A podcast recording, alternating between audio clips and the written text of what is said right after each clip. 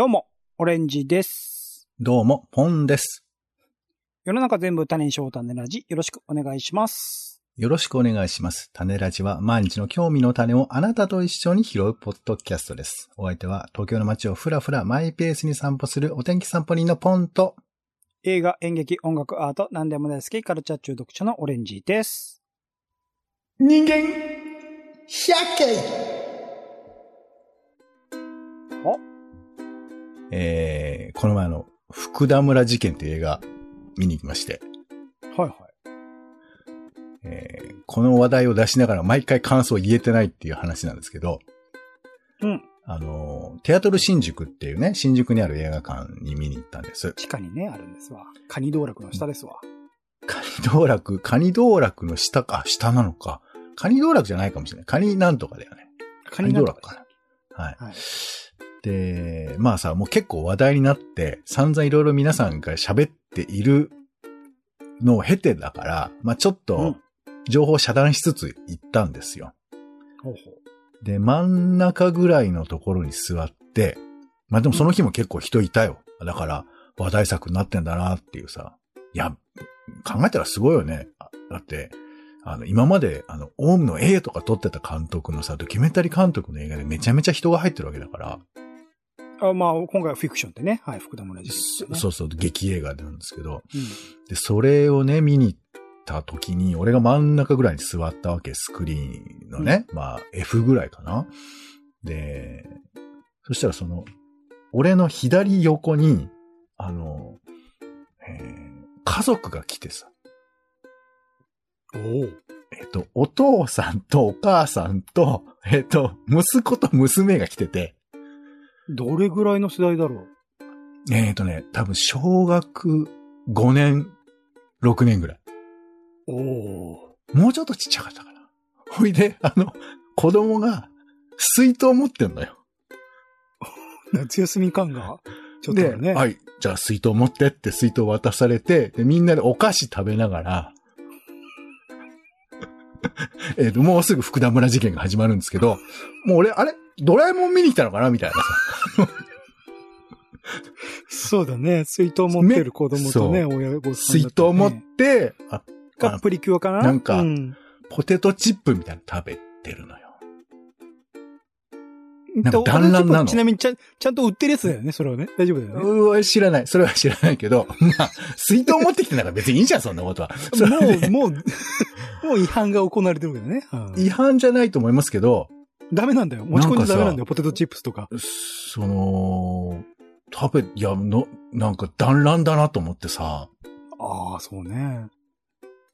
え、ちょっと待って、俺、俺、なんかあの、福田村事件いろいろ噂は聞いてるけど、どんな映画だったっけっていうさ、その、何、あの、俺の中でその、えっ、と、R 指定チェックが、その、見る前から始まるっていうか、そう。あれあれっていうさ、あんまりね、情報入れないようにしてたのにね、ポンさんね。そう、どうなるんだっけっていうさ、あの、俺の、俺のことじゃなくて、俺のことじゃなくて心配が始まるみたいなう。うん。のがありましたけど、えー、まあ、ピッと飛ばして最後あの、エンドロールのところで、あの、ごめんなさいね、家族どうなってるかなってチラッと見たら、いなくなってたね。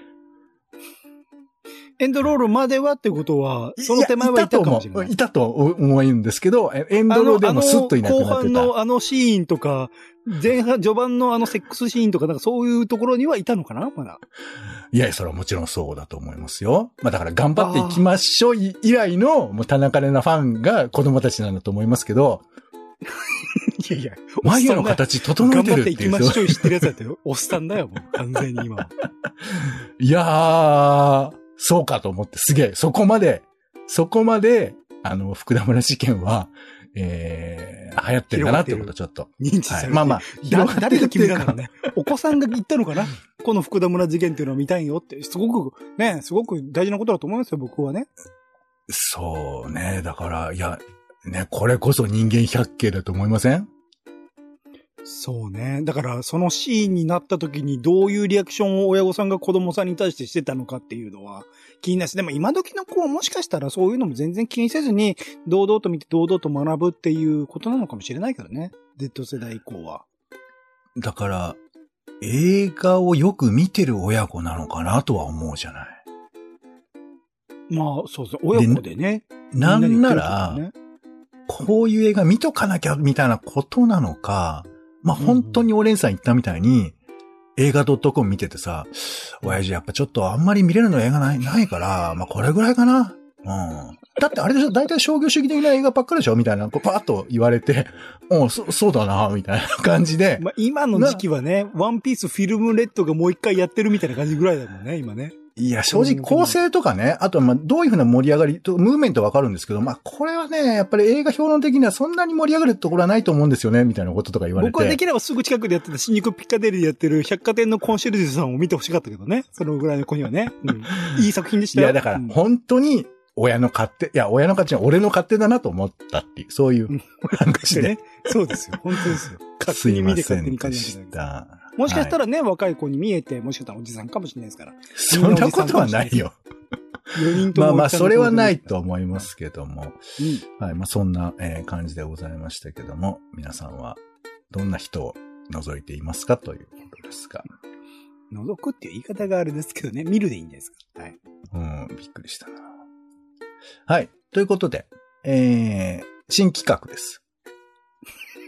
はい。はい。えっ、と、先月のニュースを、えー振り返ってみようっていう、ベタな10分で ?10 分でやるの？10分でそれ。10分でやります。まあだけどほら、あの、いや、私ね、最近思ったの忙しすぎて、もう全然ニュースとか見てないから、ど。だから、まあ、よくね、あの、我々の話であの、ニュースの話なんかしないじゃないですか、みたいな話あるじゃない。まあね、そうね、日常会話の中でですよね。はい、仕事。先とか。したなんか最近そういう話。なんかした気はありますけどね、家族とね。なんだっけね、でしょ？だから、まあちょっと、こういう話題の種を拾うっていう意味では、まあ我々も時々やってもいいかなということで、まああの、うん来月やるかはわかりませんけど、一応なんかね、拾っとこうかなっていうことで、えーニュースの種みたいな感じでやってみようかなと思いますが。じゃあ行きましょうか。はい、えっ、と、まずは、えっ、と、10月1日ですね。もう10月1月前ですよ。えーインボイス制度が始まりました。ああ、始まったらしい。うんはい。なんか、準備されたことありますか？僕は基本的に反対してないので、このままどうにかならないかなと思ってみ様子見してますけどね。なるほどね。ポンさんは？これもね、俺も実はまだやってないんですけど、あら。でもやんなきゃいけないんだよね、これね。いや、わかんないですよ。やんなくても済むかもしれないっていう。まあ、まあやんなくっていうか、その、そうじゃないですって言えばいいんだけど、あの、あそうですね。まあ、取引先がね。じゃあいいですって言われる可能性がある。じゃあいいです。それは、小田切城のやつだよね。クレジットカードのやつだよね。まあまあありますよね。はいはい。そして2日です。えーノーベル賞いろいろと決まっておりますけども、えー新型コロナワクチンにつながる技術ということで2名にノーベル生理学賞、医学賞なども発表されまして。ノーベル賞注目してます？まあ、村上春樹が取るかなっていうくらいは。はい。まあそうね。まあでも取らねえな賞ってのはね、あの、うん映画賞なんかだとさ、やっぱ注目浴びたりとかさ、気になったりとかアカデミー賞とかねしますけどね。うん。まあ僕は賞っていうのの、なんか権威がもうちょっと上がったらいいなと思ったりもしますけどね。うんはい。そして10月5日です。えー、アメリカ、まあ、えー普天間基地ですね。これの辺野古移設の工事に必要な設計変更について、国は沖縄県に代わって承認大執行を提訴したということでして。なんか、まあ、ここだけ急に重めの話になりますけど、うんなんか、嫌だね、本当に。なんか、うんまあ、いろいろ嫌よ。いろいろ嫌だけど、なんか、コミュニケーションしない感じが嫌だよね。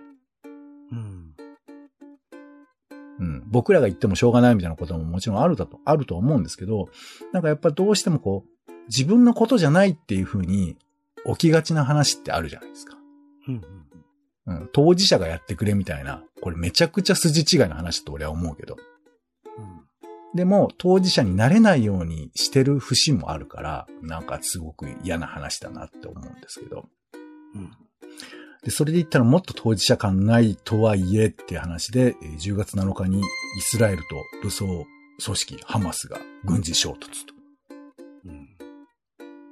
まあ、ちょっと先行っちゃいましょうか。はい。えー、そして、こんな話もありましたね。えっ、と、10月8日はあの、谷村新司さんが亡くなったということで。えー、亡くなった人いっぱいいますね。財津一郎さんとか、モンタヨシノリさん。などがいらっしゃいますけども。そして、えーこれも結構話題ですな。えージャニーズ事務所がスマイルアップに名前が変わって。うんなんか一時はもうジャニーズのことばっかり注目してたよね、ニュースはね。なんか私も詳しくは見てないんですけどね。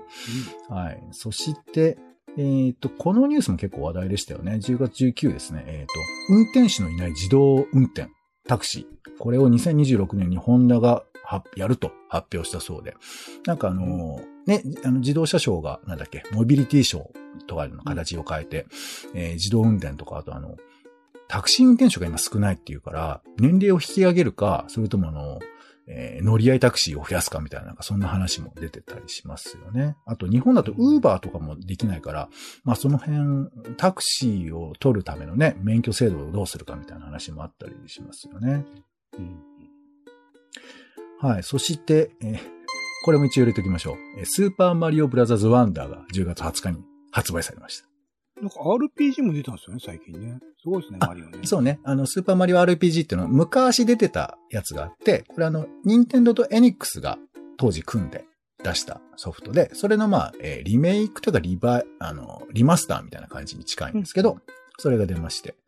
ねだからもう幻の名作みたいになってたね。この二つが組んだものが今出せるのかっていうんで、まあ話題になったってことですようね。んはい。それから、えー10月21日は山崎正義さんの、えーライブの件ということで、これも、これはちょっとなんか、ナイツの漫才とかでよく聞いたな。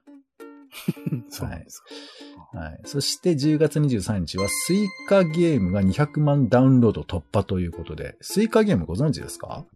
なんか言ってる人がいるのは聞きました。ラジオ、あの、ラジオ？うん、はい。うん聞。きました、聞きました。はい。まあまあ、スイッチとかでね、もう出ていたりするわけですけど、なんか普通の落ちゲーみたいなものなんですけど、これがめちゃくちゃに今流行っていて、実際出たのは別のな2年ぐらいんか前だよね。サービスの特典だったんでしょ？なんか企業が出している広告、プロモーションゲームだったのがどんどん広がってったみたいな感じなんでしょ？あれ。あ、そうなんだ。いや、売ってはいるけどね。でもただ別ではそれが広がっそて売るようになったって話だったんですけど、あれ違うの？わかんない。そうなの？ええ知らなかった。ななんかプリンターかなんかの、プロジェクターかな？かなんかのセットゲームだったみたいな話を聞きましたよ。おー、あ、ほんほんほんんなるほどね。えーちょっと調べてみよう。はい。そして、10月30日は、えー近畿大学がうなぎの完全養殖に成功。お来たよ、来たよ、ポンさん。ようやく。はい。完全養殖ってわかります？どういう意味か。もうゼロから作ってゼロから育てたみたいなことじゃないの？えっ、とね、完全養殖ってのは、一旦人工孵化させたものを大きくうなぎにして、で、それが子供を産んで、その卵が孵化して、稚魚になっあ、幼魚になって、え稚魚か。稚魚になったら完全養殖になるんです。二世代目がちゃんと生まれてくれればいいってこそうそうそうそう。最初だけじゃダメなんだよね。となるほど、なるほど。そう。っていう風な、えーことらしいんですけれど、一応あの、2010年に、えっ、と、日本の水産総合研究センターっていうところで一旦成功してるんだけど、大学での成功は初めてだそうですよ。うんで、そのノウハウを使って近畿大学が、まあ、完全養殖に、が成功したわけですけど、ここからではね、今度は商業ベースに乗せなくてはいけませんので、これってずっと回していくことにするの？それとも放つの？自然に。あ、いやいや、自然ではなくて自分たちでっていうことだよね。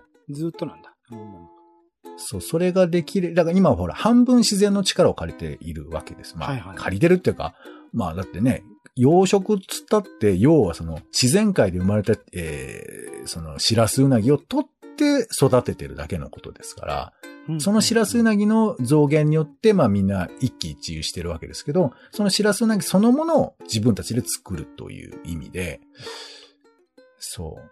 まあだけどさ。だからそれだけ人間は食,、うん食えばね、自然ではどんどんどんどん増えていくだけってことですよね。ん？食えば？どどういうこと？あ、じゃあじゃあその完全養殖したものだけを人間が食うようにすれば、自然で生きてるものをわざわざ取って取っておかなくて済むから、自然ではどんどんどんどん増えていくんじゃないかっていう話。そうね。まあ、そうなんだけど、自人間が食う量を作ろうと思ったら、ものすごい今コストがかかるから、そうなんだ。そう、だから全然多分足りないっていうのもあるし、あと私個人で思うのは、もちろん結構状況変わると思いますけど、やっぱ河川の課題だとか、あと海洋状況の課変化みたいなのがあると思うので、あの単純に全く触らない状態になるかって言ったら、だってダムがあったりとかさ、うん、うん、うん。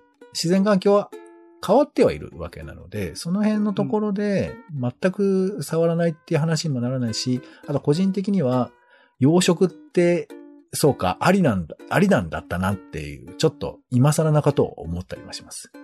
人間の手ででも養殖について作れちゃうポンさんが言ってたうなぎ学会ではよく語られてた話ではあったでしょそうでもないんでしたっけ？ええ、語られてはいるけど、うん。なんかほら、絶滅とかって言うとさ、なんか心が動くけど、うんなんか、そう、そんなことできちゃうんだみたいな感じじゃない？神様になっちゃうってことじゃない？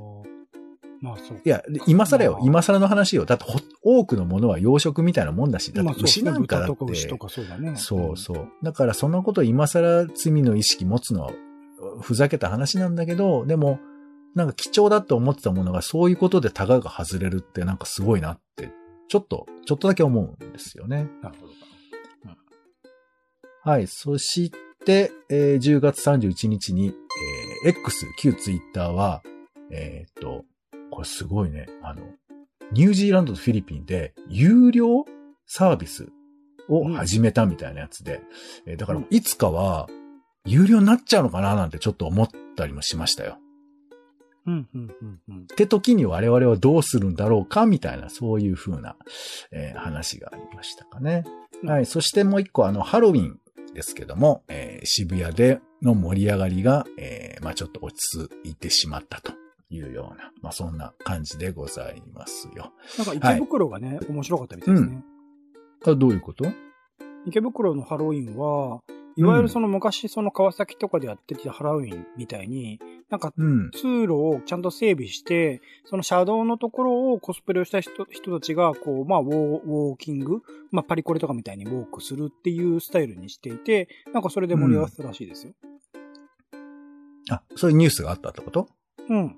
渋谷との比較みたいな感じで。池袋はそういうう、ちゃんとそのやっぱね、コスプレしてる人たちへのリスペクトも込めて、かつ、まあ楽しむ人は楽しめる。まあ一方的に見る側と見られる側っていうのを分けるっていう形でやったみたいですけどね。おーそうだちなみに渋谷には行ってきました、私。あら、どうでしたか ?DJ ポリスは。えー、DJ ポリスに近い感じで高いところに立ってる警備員はいましたよ。うん、うん、うん、うん。というか、もうなんか、お、去年を知らないからよくわかんないけど、すごいやっぱピリピリムードが全般に出てたよ。なんかずーっとあの渋谷区はね、こう、看板みたいなのを出して渋谷はハロウィンの会場ではありませんみたいなことを、なんかつく、まあ、クソつまらねえ、広告代理店が考えそうなことだな、みたいな張り紙いっぱい出してましたけど、まあ、そういう流れもあります考えたのかね。まあでもすごいポ渋谷区長はあの人はもともと代理店の人ですから、長谷部って。そういう流れですよ。うんちょっ行とまあその辺はちょっとよく知りませんけど、まあでも確かに白い、えー、ポスターというか、貼り物で、すもう、あ、至るところに、えー、騒がないでくださいとか、飲まないでくださいとか、あの渋谷の渋の字を、まあちょっと形を変えたやつですよね。あれが出てたから、僕結構歩いたけど、あの、その日、コスプレしてる人、本当俺の目視でも20人いなかったね。ほう。うん。あの、えーっと、ハーレクイーンが4人と、ジョーカーが2人とそこで、もう、もうすでに被ってるんだ。その少人数でも被るんか。そうか。そうで、あと、そうねあれクイーン天使とジョーカーってと悪魔恋人。同士じゃねえかよ。でそこで、あの、4人ずついたから。4人ずつ2人ちゃずんとカップリン。グされてるのかなじゃあね。そうそうそう。いそういうのはいたけど、でももう、だってハチ公自体が隠されてるって話は聞いたことありますか？知らないです。そうなんですか？うん隠されハているチ公の前だと多う分ん盛り上がっちゃうんだろうね。よくわかんない。隠せばいいって話なの？あのエリアの話じゃないの？ハチ公前っていう概念いやいや、だからもういや。や、それは、あの、一個よ。もうあ、あらゆるところが制限されてるんだから。はいはいはい。その中でハチ公も隠しちゃうと。ハチ公も隠されていて、だからもう盛り上がる要素みたいなのが全部、まあ、そうかな。失われてるそうなのかな。なあの場、まあまあ、そういう制限を加えたとですね。俺はちょっと知らないけど、ハチ公がいると興奮する人もいるのかもしれないんですけど、そうなのかな。まあまあそういう。のもあって、そう、だから、はなんか、まあそうか、そういうふうにムードを変えることもできるのかな、とは思いつつ、まあ僕みたいなちょっと、えー、チェックしたい人みたいなのもいたのかもしれませんけど、まあ、そんな感じでしたかね。うん。というのはまあありました。なんかネネット上の話だとちなみに渋谷のハロウィンっていうのはもっとなんか世界的に知られたイベントだったから、もっとうまく利用したらよかったのにね、みたいな話はされてましたね。まあまあね。はい。うんということで10月ざーっと振り返ってみましたけど、いかがですか？いやもう触れるべきものは触れたんでもういいかなって思ってますけど。うなぎの話聞いたし。あの、ラ、ラジオやってて、もういいかなっていうセリフちょっと言うの禁止でいいですか10、10分経ったし、もう十分かなって思ってます。10分経ったしっていう、そういうラジオもやめてもらっていいですかね？あ の興味ないっていう風なスタンスでいられるともうちょいや、っと辛くて興味あるも。話題はもう言ったから、俺いや、例えば、ハマスの話とかも飛ばしてますし、まあね。いや、でもそんなことを、この時間にそんなね、語れるあれではないです。いやいやだからさそのうんニュースっていうのにどういう風に向き合ってるかっていうことなんですよ。だからから、要はうん、情報として流れてはくるわけだし、まあそれは、あの、気持ちがただただ動くだけのこともあったりすると思うけど、まあでもこう、例えばほら、ジャニーズの件なんかはさ、その、うん。まあ様々な言説は出てきたわけで、オレンジさんなんかは、まあ誰に言う話はないかもしれないけど、消せないこととか、まああと記者会見のこととかもね、注目されたりもしたじゃないですか。はいはい。で、まあそもそもジャニーズっていう存在とか、エンターテインメントにおけるその、強いとか弱いとか影響力みたいなことっていうのも、だって今はありきだから考えてるけど、あれなかったらどうなってたのかなとかさ、他があったのかなとか、いろいろ思うことあると思うんですけど、そういうこととか、んないですか？いや、いろいろ、いろいろありますけど、まあ、端的にそのメディアの立場、メディアに関わってる立場からすると、いわゆるその雑誌メディアは、あの、ここ数年どころじゃないかな、ずっとかな。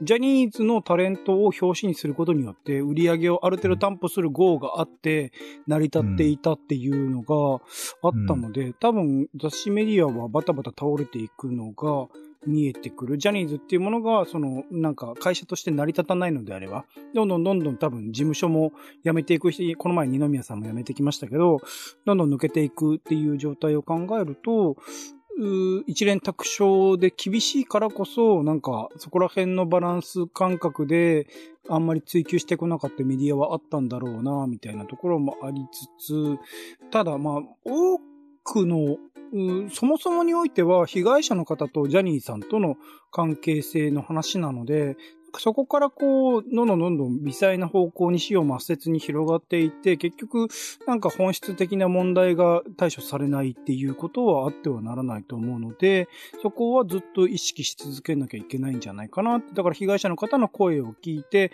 どういう対応をしてほしいのかっていうこと、それに対してどういう対応をスマイルアップがしていくのかっていうところを見守っていくっていうことなんじゃないかなと思いますけどね。なんか、自分も加担してるなっていう感覚とかあります？破綻してる？まあ、遠からずジャニーズの作品を見ているっていうのはそうだけいや、ど。ジャニーズっていうことかじゃなくて、うん権力性に対して言及するっていうことの難しさってあると思うんです。うん、うん、うん。で、うん、それが、まあ、程度によるとかはあると思うんだけど、うんどこまでできてんのかなって僕はちょっと、個人的なことで言えば思うんですよね。まあ、したからって何か効果があるってことではないので、してもいやいやだからそれよ無意味なことっていうのは効果がないと思ったから、多分今までずっとこうだったんだと。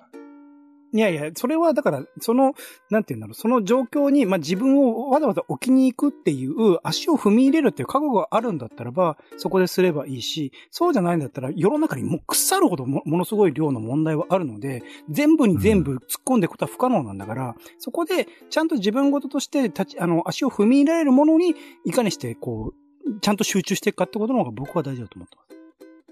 うーん、まあ、なんか俺あんまりそう頭が良くないから、自分が罪を犯してるなって気持ちになると結構辛いんだよね。罪を犯している？うんうんだって助けられる人助けられないとか。いや、それは他の件でもあるって僕は思ってるわけ。仕それはい事におてでも。え、イスラ、え、ガザに行くって話ですか、ポンさんが。いやいやいや、もうちょっと身近なことでもそうです。身近なことならわかるんですけど、うん。だからみ身近なことでうん。自分が何かできたことがないかなって、そういう想像をすることがないかなって話。もう実際にそれで行動に移すならいいんですけど、それを思ってるだけだったら、ただそれ思わないは方がいい？G なんじゃないかって思っちゃいますけどね。あじゃあ考えちゃダメってこと？うん、正義ぶってるだけかもしれないないです。けど、でもそういうことを。を、いや、つまり、うん、難しいね。なんかうん、俺、なんか割り切れないんだよね。うん。あいつが悪いことなんだっていうふうになんか割り切れない。それは、うん。なんか、あまねく現象において、それは自分の身近な形でも似たような構造があるんじゃないかって思いたくなって、うんうん。あ、そう、だから、似たような構造があった時に、その身近なところを解決するっていうことはすごく大事なことだと思うんですけど、で、それができてるかって自分で思って、僕はできてないんじゃないかって思うと。うん。それによってそう。だからニュースを見て、身近なそういう構造を築いたときに、そうはしないようにしよう。そうこれがあった場合には、制しようって思うことの方がむしろ僕は大事だと思っているって感じですね。うんだから、できてないって俺は思ってるってことね。そこまであ、なるほどね言ってるって。こと。パンさんね。うんうんうん。それすらもできてないんじゃないかっていう意識だってことね。それすら思ってる。それがめちゃくちゃ難しいと僕は思ってるわけ。例えば？うん、まあ、例えば、まあ、働きすぎている人に対して、それをどうやって改善すべきか。会社の体制自体に問題があるんじゃないかとか、例えば、クライアントに問題があるんじゃないかとか、まあ、いろんな細かいことあるかもしれませんけど、うん。そういうことについて、研究できてるのかなって。まあ、自分のことでもいいかもしれないけど。言及が、そっか、できてないって、そっか、もう、あ、でもそうですね。身近の中では見えてないかもしれないけども、もしかしたらちゃんと見ていったらそういうことが起きているかもしれないという意識に慣れてるかってことですかね。うーん、まあ、ちょっと、あの、あんまり実際、に見れてて、それで見逃していたら確かに問題だと思いますけど。うん、じゃあ問題だと思う、俺。うんうんうんうん。なるほどね。うん。で、それは、まあ、うん自分のこともそうだと思うし、他の人たちも、そこは、まあ自分のことは、まあこれはしょうがないのかなっていうふうな基準が、多分今回ののにちょっと僕は近いんじゃないかなと思ってて、特にそこに敵が強いからっていうふうな理由を、相手が強いんじゃなくて、まあそれは直接関係ないですから、それはエンタメの話ですから、みたいなことに頭の中で変換してた人たちが多いんじゃないかなって、まあ私は思うわけ。それはジャニーズの話が？ジャニーズの件を見て、自分たちとは関係がないと思ってる人がいるっていうことね。うーん、なるほど。うんうんうんううん。ん。いや、うん。まあまあまあ。まあ、みたいなことも思ったりもしましたけど。はい。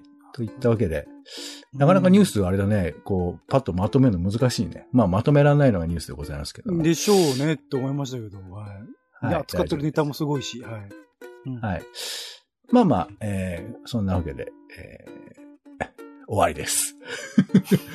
はい。ということで、えーはいはい種ラジは、えーツイキャスでライブ配信をしているほか、Spotify、Apple Podcast などで配信をしておりますので、皆さんよろしかったらお聞きください。ということでした。はい。ということで、お時間です。次回もよろしかったらお聞きください。お相手はカルチャー中毒者のオレンジと、お天気散歩人のポンでした。種ラジ、また。また。